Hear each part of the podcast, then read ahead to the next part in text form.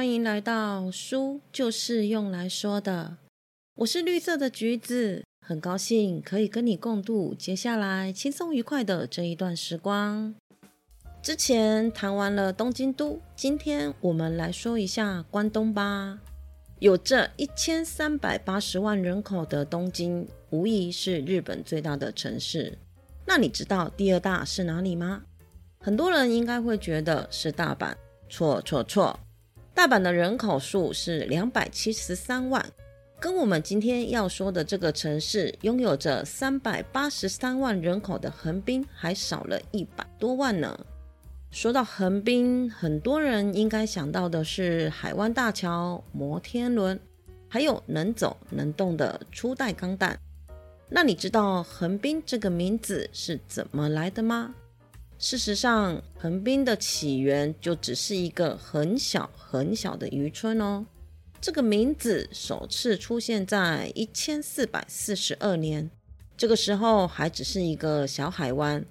我们熟知的横滨中华街跟盐町都还沉在湾底，没有浮上来呢。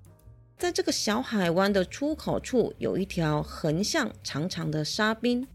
位于沙滨延伸起点处的小村庄，就以横向的沙滨之故，叫做横滨村。这个小渔村一直到一八零零年的江户时代末期，都还是一个只有八十几户、半农半渔的小村落。那一个小村落是怎么变成日本的第二大城市呢？就要说到打破德川幕府锁国政策的黑船事件了。美国因为在太平洋进行捕鲸活动，需要大量的食物跟淡水的补给，但是当时对于谷物和其他的食物，并没有冷藏库或真空保存食物的方法，所以日本这个港口便显得异常的重要。一八五三年的七月，美国东印度舰队司令官培里带着美国第十三任总统的亲笔信函。率领着四艘军舰抵达今天的神奈川横须贺市，要求双方开始贸易。但是江户幕府从德川秀忠开始就进行着锁国政策，只有中国和荷兰可以在长崎港进行着小量的贸易。裴礼的出现让当时的江户城陷入了极大的恐慌，德川幕府无力抵抗，只能以将军病重为理由拖延。这些美国的舰队船只船体上涂上了防锈的黑色柏油，跟当时日本船只的原木色很不一样，所以日本人称之为黑船。隔年，一八五四年的二月，裴里再度率领十艘军舰和一千六百人再度驶入东京湾。这一次，德川幕府被迫跟美国人签署了《神奈川条约》。也称为美日和亲条约。日本开放了下田和函馆两个港口跟美国通商，锁国体制也就从此崩解了。后续又因为贸易权的问题，签署了哈里斯条约，神奈川、长崎、神户、新泻、东京、大阪这些港口也跟着开放了。讲到这里，你一定会觉得很奇怪。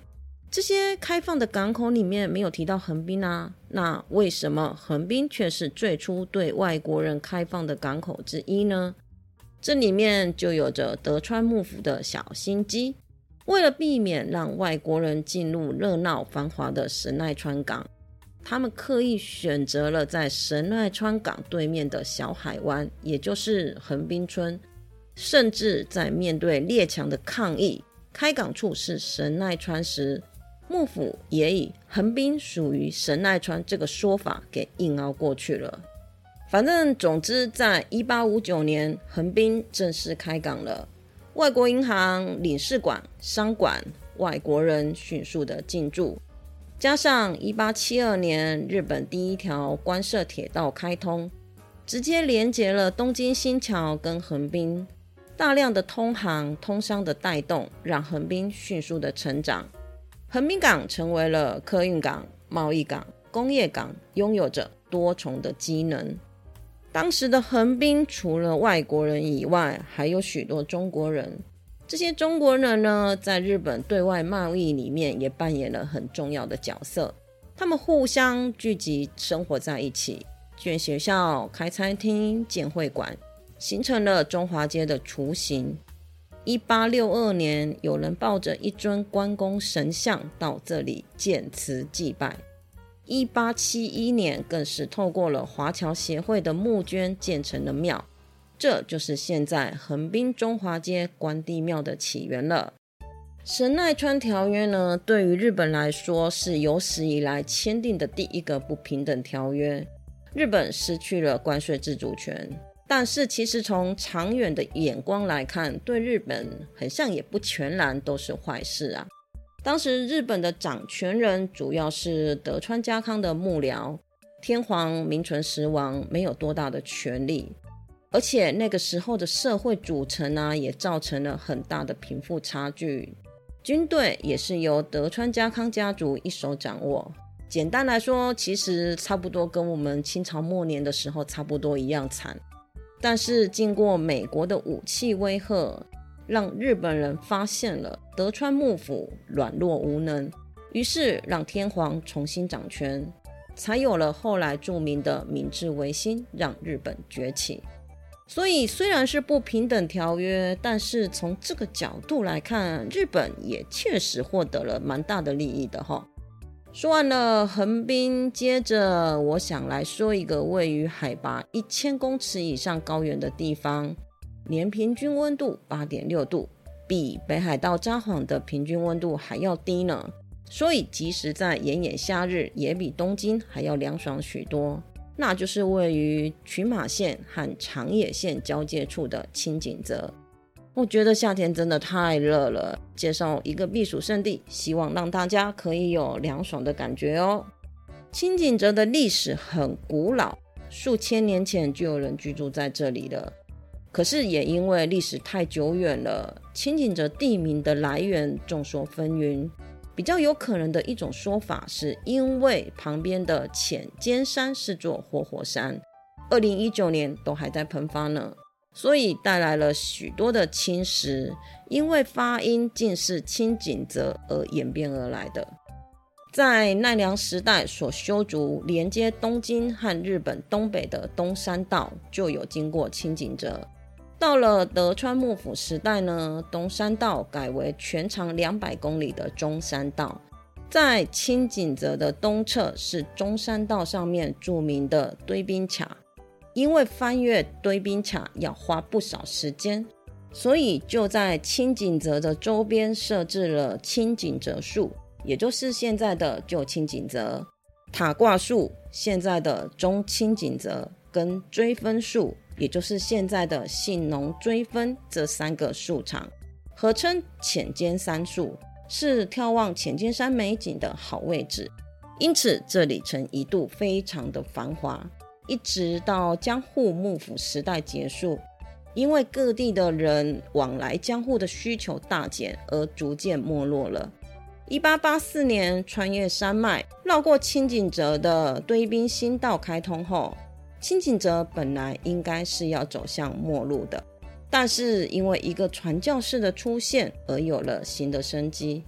一八七五年，二十八岁出生在加拿大多伦多的亚历山大·克罗夫多·肖跨海来到日本传道，建立了教会，设立了学校来教英文，还担任英国大使馆的牧师。在一八八五年的夏天。根据英文的旅游指南，肖跟好朋友迪克森来到了海拔一千公尺的青井泽避暑。因为青井泽的天气环境和肖的故乡多伦多很类似，让他深深的爱上了这里。之后呢，更是每一年都带着家人和朋友来访。而且患有风湿的他，还称这里是没有屋顶的医院呢。一八八八年，他盖了第一栋别墅，带动了在青井泽盖别墅的风潮。在肖和迪克森的推动下，青井泽成为了许多外国人和有钱人的避暑去处。随着一八八八年信越本线长野段开通，设置了青井泽站，拜交通便利之赐，更加带动了当地的观光。本来已是日落西山，想不到呢还可以再度冉冉上升。清景泽的发展史是不是跟伟人的传记一样很励志呢？谢谢你今天的收听，你的追踪是我成长的养分，动动手指可以让我慢慢的长大。希望今天的内容可以给你一点点新的想法。我们下次见，拜拜。